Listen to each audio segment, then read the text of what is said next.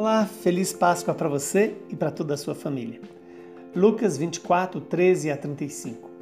Naquele mesmo dia, o primeiro da semana, dois discípulos de Jesus iam para um povoado chamado Emaús, distante 11 quilômetros de Jerusalém. Conversavam sobre todas as coisas que tinham acontecido. Enquanto conversavam e discutiam, o próprio Jesus se aproximou e começou a caminhar com eles. Os discípulos, porém, estavam como que cegos e não o reconheceram.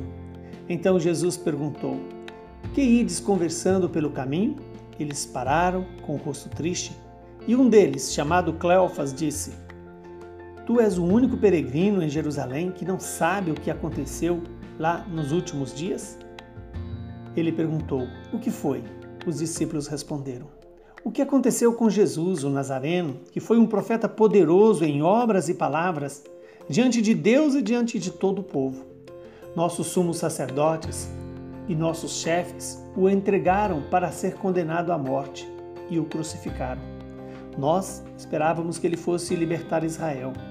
Mas, apesar de tudo isso, já faz três dias que todas essas coisas aconteceram.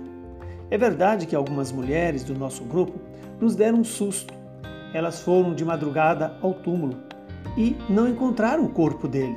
Então voltaram dizendo que tinham visto anjos e que estes afirmaram que Jesus está vivo. Alguns dos nossos foram ao túmulo e encontraram as coisas como as mulheres tinham dito. A ele, porém, ninguém viu. Então Jesus lhes disse: Como sois lento e sem inteligência para crer em tudo o que os profetas falaram? Será que o Cristo não deveria sofrer tudo isso para entrar na sua glória? E começando por Moisés e passando pelos profetas, explicava aos discípulos todas as passagens da Escritura que falavam a respeito dele. Quando chegaram perto do povoado, para onde iam, Jesus fez de conta que ia mais adiante. Eles, porém, insistiram com Jesus, dizendo: Fica conosco, Senhor, pois já é tarde e a noite vem chegando. Jesus entrou para ficar com eles. Quando se sentou à mesa com eles, tomou o pão, abençoou, partiu e lhes distribuía. Nisso, os olhos dos discípulos se abriram e eles reconheceram Jesus. Jesus, porém, desapareceu da frente deles. Então um, um disse ao outro: Não estava ardendo o nosso coração quando ele nos falava pelo caminho e nos explicava as Escrituras? Naquela mesma hora, eles se levantaram e voltaram para Jerusalém, onde encontraram os onze reunidos com os outros. E estes confirmaram: realmente o Senhor ressuscitou e apareceu a Simão. Então, os dois contaram o que tinham acontecido no caminho e como tinham reconhecido Jesus ao partir do pão. Palavra da salvação. Glória a vós, Senhor. Louvado seja Deus por esta palavra. Estamos diante de uma palavra de instrução na nossa fé. Que ela perdoe os nossos pecados e se cumpra em nosso favor.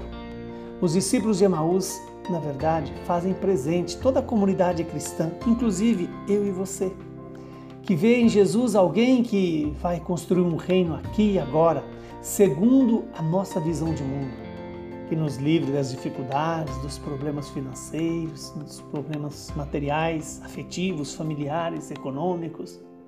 Quando enfrentamos a realidade da cruz, a crueza e a experiência da dor e do sofrimento, temos a tendência de nos afastarmos de Jerusalém. Voltar à nossa vida antiga, aos nossos projetos de vida de antes e até os projetos segundo o mundo. Mas graças a Deus, o Senhor não desiste de mim e nem de você. Não desiste do homem. Ele vem ao nosso encontro na nossa história real, pessoal, concreta. Na minha, da minha decepção, ele tira um novo sentido. Jesus se encarna, assume a minha história, assume a sua história com a encarnação. Com a palavra da Escritura, a palavra encarnada, dá, ela dá sentido ao sofrimento ela dá sentido ao fracasso. Ilumina com a ressurreição a vida eterna que o Pai tem reservado para nós, para que, assim, todos nós que nos dispomos a obedecer à vontade dele, ele há de realizar a vida segundo o desejo do Pai.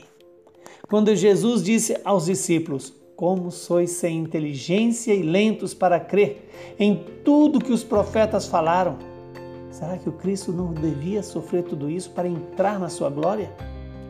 E começando por Moisés, passando pelos profetas, explicava aos discípulos todas as passagens da Escritura que falava a respeito dele. Ele diz isso para mim e para você.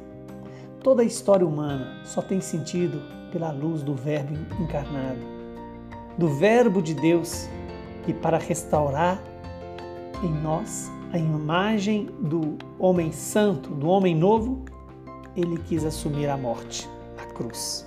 A iluminação de toda a história humana pela palavra, pela escritura, dá um novo sentido para a existência e para a minha vida, para a sua existência. Aqui Jesus mostra o poder e a importância da palavra, da liturgia, da palavra que ilumina, cura, santifica, restaura a imagem de Deus em nós. Até nos levar ao banquete eucarístico na fração do pão e da palavra. Jesus se faz presente no partir do pão. E é em comunidade que nós somos convidados a reconhecer esse Cristo que nos faz voltar a Jerusalém ao encontro dos irmãos da fé e da ressurreição. Que o Deus Todo-Poderoso nos abençoe, nos livre do mal e nos dê a paz. Ele que é Pai, Filho e Espírito Santo.